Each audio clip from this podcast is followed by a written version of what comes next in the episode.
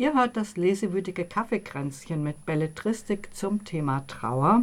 Isa hat gerade Marianengraben von Jasmin Schreiber vorgestellt. Da ist der kleine Bruder der Protagonistin Paula ertrunken. Eva hat die Dauer der Liebe von Sabine Gruber besprochen. Protagonistin Renata hat ihren Lebensgefährten verloren.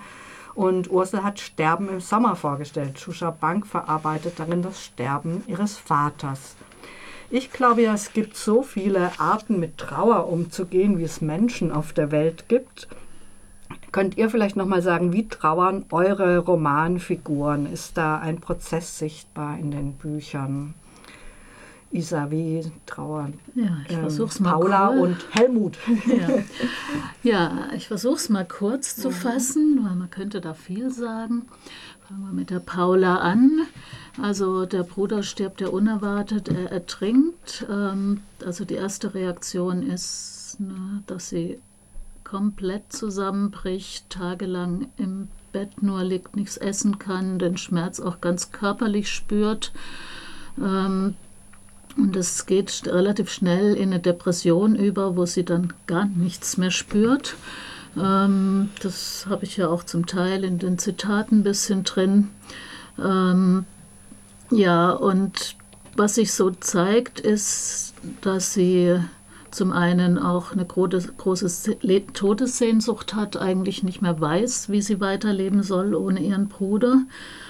Und auch ganz große Schuldgefühle, weil sie sonst immer mit in Urlaub gefahren ist und da entschieden hat, dass sie mal nicht mitfährt und sich das wahnsinnig vorwirft und einfach denkt, der Bruder wäre nicht gestorben, wenn sie mitgefahren wäre.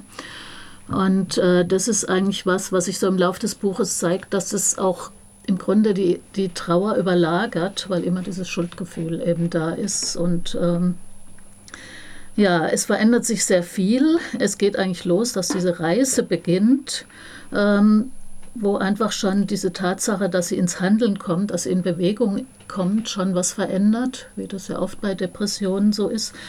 Und äh, dann eben auch im Gespräch mit Helmut, der auch einige Verluste in seinem Leben erleben musste, ähm, aus seiner Lebenserfahrung einfach ganz, ganz viel lernen kann der auch einfach sehr, sehr dran bleibt, ihre Suizidgedanken zu hinterfragen. Da ist er richtig hartnäckig. Weil er doch auch so ein richtiger Muffel ist. Ja, eben, der ist ein totaler Muffel und es ist wirklich so, er entscheidet, wann er gerade reden will und wann nicht und was er aus seinem Leben preisgibt und was nicht. Aber mit der Zeit kommen die einfach zueinander und merken, dass so schräg wie sie beide sind, sie irgendwie auch was verbindet. Und ähm, ja, also und ja, im, im, am Ende ist es einfach so, dass sie merkt, dass sie oder so für sich auch so, so das so entscheidet, dass äh, Tim immer ein Teil von ihrem Leben bleiben wird und dass sie im Grunde auch ihren Anteil auch weiterleben will, auf eine Art. Ne? Sie ist auch Biologin, sie ist Meeresbiologin, er hat es Meer geliebt Sie hat ihre Doktorarbeit liegen, wo sie dann auch so entscheidet. Und ich mache das auch für Tim, dass ich die fertig mache. Ne? Also wo, wo diese Verbundenheit nochmal anders, ähm, ja, anders in ihr Leben integriert wird quasi. Ne? Und ja, was auch ein ganz wichtiger Punkt ist, dass sie nach zwei Jahren irgendwann anfängt zu weinen auf, auf dem Weg da unterwegs dass da ganz, ganz viel Gefühl über das Weinen sich überhaupt erst lösen kann und rauskommen darf. Also das, das ist eigentlich so die Entwicklung auch. Mhm. Mhm. Ja. Helmut lasse ich jetzt mal weg. Erstmal mhm. könnte ich auch noch mal so viel erzählen, aber ich bleibe jetzt mal bei Paula. Dann gehen wir doch weiter zu Renata in die Dauer der Liebe. Die weint ja auch nicht, ne? So gut wie gar nicht. Also das hat mich auch überrascht. Also man kennt es ja nach so einer Schocknachricht, dass das erstmal gar nicht geht, mhm. aber spätestens, weiß nicht, ein paar Stunden später oder einen Tag später, wo man das grauenhaft realisiert, denke ich, kommt sowas schon. Bei Renata im, im gesamten Roman, also vielleicht ein, zweimal wird so angedeutet, aber es wird überhaupt gar nicht ausführlich beschrieben, diese Trauer. Und damit hatte ich ja schon eben äh, so erwähnt und angesprochen, dass, mich, dass mir das auch fehlt, dass ich das vermisst habe und ich deswegen auch die die Trauer oder die Tragweite nicht so ganz nachvollziehen kann. Also Renate ist extrem gefasst für meinen Eindruck. Sie hat keinen Zusammenbruch. Ähm, man könnte natürlich dann vermuten, dass sie vielleicht umgekehrt das verdrängt, weil es vielleicht auch zu schlimm ist. Ne? Die plötzlicher Tod, die große Liebe, ist ja vielleicht was anderes als nach einer äh, langen Krankheit der mhm. ein Elternteil. Und dass sie gleichzeitig ähm, ja auch funktionieren, weiter funktionieren muss, weiterleben muss, das ja, wird von ihr erwartet. Und stattdessen wird sehr viel in dem Roman erzählt über diese die gemeinsame Zeit, die sie hatten. Also es gibt wahnsinnig viele Rückblicke und sie im Prinzip wird die Leserin nochmal mitgenommen in diese Beziehung der beiden. Also gar nicht so die Trauer, sondern in der Gegenwart, sondern die Liebe in der Vergangenheit. Also ganz viele schöne Erinnerungen. Vielleicht ist das ja auch eine, ja, eine Art der, der Rettung oder der Hilfe, dass sie sich einfach an diese ganzen schönen Momente erinnern möchte, an die schönen Reisen. Es wird sehr viel ähm, gesprochen über über seine Gesten, diese kleinen Gesten, der Austausch von Zärtlichkeiten, Liebesbekundungen, auch Sexualität hat ja sehr lange eine große Rolle gespielt und auch dieses wahnsinnige Begehren, das, das Konrad ihr gegenüber empfunden hat, das betont die Autorin sehr, sehr stark. Also, dass Renate einfach wahnsinnig geliebt war von diesem Mann und im Umkehrschluss kann man sich natürlich dann auch vorstellen, wie schlimm es für sie ist, jetzt ohne, ohne ihn leben zu müssen. Mhm. Ein ganz tolles Bild äh, fand ich, da ist Frau Gruber doch mal was gelungen oder uns das nahezubringen. Renata staubsaugt nicht mehr.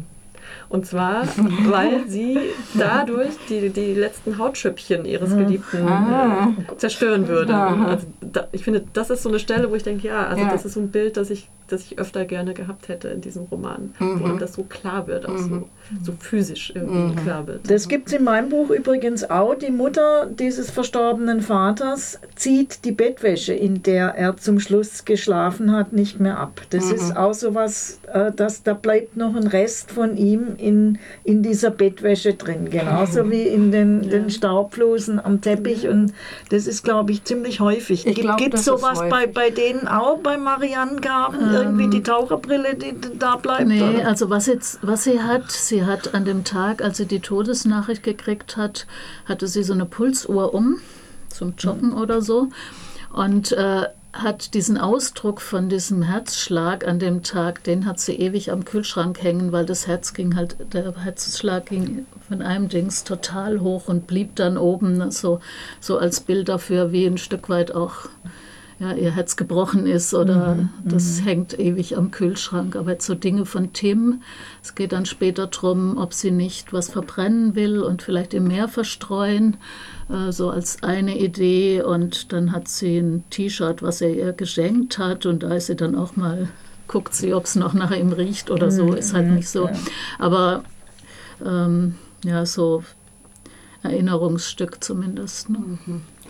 Bei Sterben im Sommer, Ursel, du hast ja schon ein Stück vorgelesen von der Mutter auch, fand ich ganz interessant, ne, dass sie sagt, ich gehe jetzt mal zum Vater, ich besuche mal den Vater und so, also dass sie quasi den Tod zumindest in den Worten erstmal ausblendet, aber die Protagonistin selbst, also quasi Shusha Bank oder ihr literarisches Ich, wie äh, trauert die?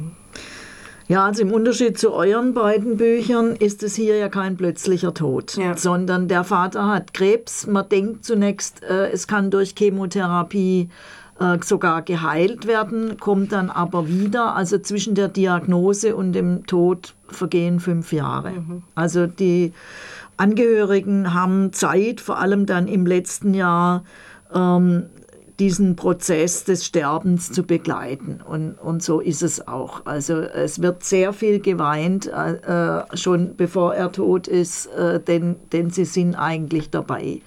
Was auch eine große Rolle spielt, wie in euren beiden Büchern, ist das Reisen. Also äh, der, die Erinnerung wird äh, anhand des Reisens nochmal gemeinsam durchlebt. Die Autorin bzw. ihr literarisches Ich will mit dem Vater unbedingt noch einmal nach Ungarn reisen. Denn dort waren ihre Eltern hergekommen 1956. Dort hatten die Eltern sich kennengelernt auf der Flucht aus Ungarn. Dort war die Familie oft gewesen im Urlaub. Da waren noch, sind noch Verwandte. Und da fahren sie jetzt noch mal hin, an den Balaton, an den Plattensee.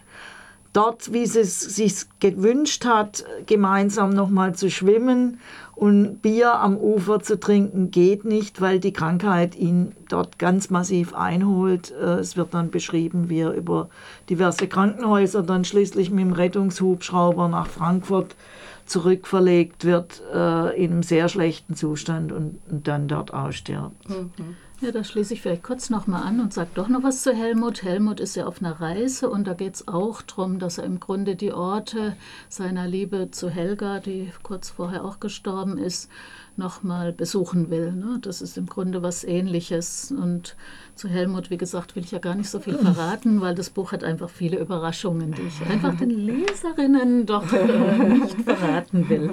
Aber er, er hat auch diese, diese, diesen Bezug zu diesen Orten und sucht die auch. Ich glaube, dass es auch eine sehr häufige Art des Erinnerns ist, ja, diese Reise zu Orten, wo man gemeinsam war oder so, dass es ziemlich aus dem Leben gegriffen ist letztendlich. Ähm, wie ist es denn in euren Büchern in diesem Trauerprozess? Was, was hilft denn den Trauernden und was hilft ihnen vielleicht aber auch gar nicht, auch wenn es gut gemeint ist? Isa bei Jasmin Schreiber. Ähm, ja, bei Jasmin Schreiber in Marianengraben ähm, so ein bisschen was hatte ich ja schon zitiert, dieses Mitleid der um Umwelt, mhm. dass das es nicht richtig dienlich ist. Sie zeigt aber auch nicht, wie schlecht sie eigentlich geht. Sie schont ihre Eltern vor allem. Sie lebt auch 200 Kilometer weg. Die sehen sich gar nicht so oft. Ähm, auch die Therapie ist erstmal ganz schwierig, weil da sie reden soll. Da gibt es so eine Stelle, ich soll da aus mir rausschöpfen, aus einem Nichts. Da ist halt nichts. Ich habe einen kleinen Schöpflöffel, äh, mit dem ich versuche, was aus mir rauszuschöpfen, aber die Fluten des Marianengrabens fließen sofort wieder rein. Also dieses Nichts ist ganz viel Thema erstmal. Ähm, sie geht dann auch mal ans Grab vom Bruder nach zwei Jahren zum ersten Mal in der Hoffnung, das war auch ein Tipp vom Therapeuten, in der Hoffnung, dass sie vielleicht da nochmal das anders realisiert. Und, aber im Gegensatz zu anderen ist es so, dass sie es eher als, ähm, ja, als einen Schlag ins Gesicht erlebt und gar nicht hilfreich. Sie sagt dann auch mal so Hallo und dieses Schweigen, was er da entgegenschlägt, ist eher heftig für sie, wobei die Frage ist, ob es nicht trotzdem gut ist, das so mhm. zu erfahren. Sie hat es erstmal nicht als produktiv erlebt. Ja, und was eben gut ist, ist einfach der, der Helmut, mit dem sie da unterwegs ist, der kann sie einfach auch mit ihren Seltsamkeiten einfach lassen und äh, auch das Weinen. Sie bricht dann ein paar Mal total in Weinen aus und er ist einfach da. Ne? Also er redet gar nicht unbedingt erstmal, er ist einfach da. Und das, das hilft ihr erstmal total. Und ja, und dann gibt es ja viele Gespräche, wo es auch um eben um die Schuldfrage und Suizid und so weiter geht, wo dann auch was in Bewegung kommt von ihr. Ah, und was auch noch wichtig ist, ist Judy, der Hund, ähm, der da noch mitreist. Also das höre ich auch immer wieder von Leuten, die, denen es nicht gut geht, diesen Bezug zu Hunden. Dieser Hund ist halt, ja, wie wenn er spürt, wie es dem Gegenüber geht. Äh, sie sie heult in dieses Fell rein, sie erzählt ihm zum Teil und der leckt dann immer tröstlich irgendwie am Knie oder sonst wo. Ne? Also scheint was zu sein, was Hunde gut können, einfach zuhören, da sein und äh, ja, vermitteln. vielleicht auch einfacher, sich einem Hund zuzumuten mhm. als einem ja. anderen Menschen. Ne? ja, genau. Mhm. Ja, soweit vielleicht mal. Mhm. Bei äh, Renata, bei Sabine Gruber, die ist ja die ist ja eigentlich auch in einer richtig beschissenen Situation ne, mit dieser Familie, die mhm. sie nicht leiden kann und sie äh, ihre Trauer im Grunde auch sabotiert oder ihre Erinnerungen. Genau, also da könnte ich sagen, das hilft schon mal nicht. Ja. Der, die Familie. äh, was auch nicht hilft, ist die Tinder-App. Also sie versucht ja durchaus ne, ist ja weiter zu bleiben. Das habe ich ja eben schon zitiert. Was aber hilft, äh, Rotwein und Zigaretten, könnte man jetzt sagen. Äh, dieses Pilgern zu den gemeinsamen Orten, definitiv. Also mhm. einfach diese schöne Erinnerung und ihn so mhm. nochmal am Leben mhm. zu halten. Und sie, sie fängt eben auch an zu recherchieren in seinen Hinterlassenschaften. Er hatte ganz viele Notizen, Zettelchen in seinen Kunstfotozeichnungen. Ähm, ja, da, da ist er dann nochmal ganz nah bei ihr und sie findet vielleicht auch das ein oder andere Neue noch heraus. Mhm. Und bei ähm, Shushaban? Ja, da gibt es einen, einen, gewissen Generationenunterschied. Also der Mutter helfen die klassischen Rituale. Das ans Grab gehen, das vorher schon das Grab mhm. aussuchen. Also sie will, dass der Vater nicht unter einem Baum begraben wird, damit nicht die ganzen Blätter auf ihn drauffallen im Herbst. Und äh, sie geht ja dann hin und sagt, ich bin bei ihm, ich war bei ihm und so. Sie zieht auch immer was Schwarzes an. Wenn sie spontan auf den Friedhof gehen will, dann muss die Tochter erstmal mit ihr nach Hause fahren, damit sie wenigstens noch einen schwarzen Schal anziehen kann. Der Tochter helfen ähm, Freundschaftsrituale. Sie macht eine sie trifft sich mit Freundinnen, die auch den Vater in diesem Jahr verloren haben und die machen dann zusammen ein Essen, finde ich toll, wo sie mhm. das Lieblingsessen ihrer Väter kochen. Ach, ja.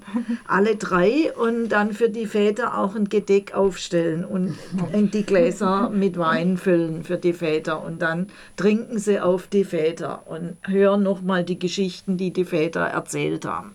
Also das ist so ein eher ein, ein, ein, ein heutiges Ritual, was ihr hilft. Und was auch berührend ist, sie kann beim Gottesdienst dann immer beim Vater unser erst am Ende mitbeten. Sie kann nicht beten und vergib uns unsere Schuld, weil sie sich, und das trifft sich mit deinem Buch, Isa, äh, auch schuldig fühlt. Sie hat nämlich den Vater am Ende mal eine Woche nicht mehr besucht. Das, und das war gerade die letzte Woche, wo der Vater noch einigermaßen Kontakt mhm. aufnehmen mhm. konnte. Und da war sie nicht bei ihm und sie fühlt sich jetzt schuldig, dass sie diese sieben Tage äh, sozusagen verpasst hat mit ihm. Mhm. Ja, das finde ich spannend, dass es auch bei einem längeren ja, Sterben ja. oft so ist, mhm. dass man das Gefühl hat, man hat irgendwas was? nicht gut genug gemacht ja, in der Begleitung, ne? obwohl man eigentlich das gegeben hat, was eben ging. Ne? Mhm. Aber dass es viele beschäftigt. Ne? Hätte ich es anders, hätte ich es besser machen können, hätte ich, hätten die Eltern was anderes gebraucht oder mhm. der Elternteil. Ne? Also ich würde sagen, man kann es wahrscheinlich gar nicht so machen, dass nee. nicht dieses Gefühl am Schluss da ist. Und genau. deshalb finde ich das Buch auch ermutigend für alle, die in der Nähe dieser Situation sind. Mhm. Ja, mhm. ähm, denn das erleichtert total, dass andere die Erfahrung aufschreiben, so gut kann mhm. man es nicht machen und muss man es auch nicht machen. Sterben ist immer hart und schwer für die, ja. die gehen müssen, glaube ich. Und für die, die zurückbleiben, auch. bleibt immer irgendwie das Gefühl von Verlust und, und Versagen ja. auch. Wir kommen schon wieder äh, zum Ende hier, aber ich wollte doch gerne noch meine letzte Frage loswerden, die mich jetzt in dieser Sendung, die obligatorische literarische Frage, die mich aber in dieser Sendung jetzt tatsächlich besonders interessiert, weil uns ja eben sehr oft die Worte auch fehlen, äh, wenn es um Trauer geht. Seid ihr denn in euren Büchern auf literarische Formen, Sätze, Bilder der Trauer gestoßen, die ihr uns vielleicht noch mitteilen möchtet? Ja, ich habe ja schon ein paar Sachen auch mal in mhm. Zitaten gebracht, mit diesem Marianengraben und so weiter. Für die Depression gibt es viele Bilder. Ähm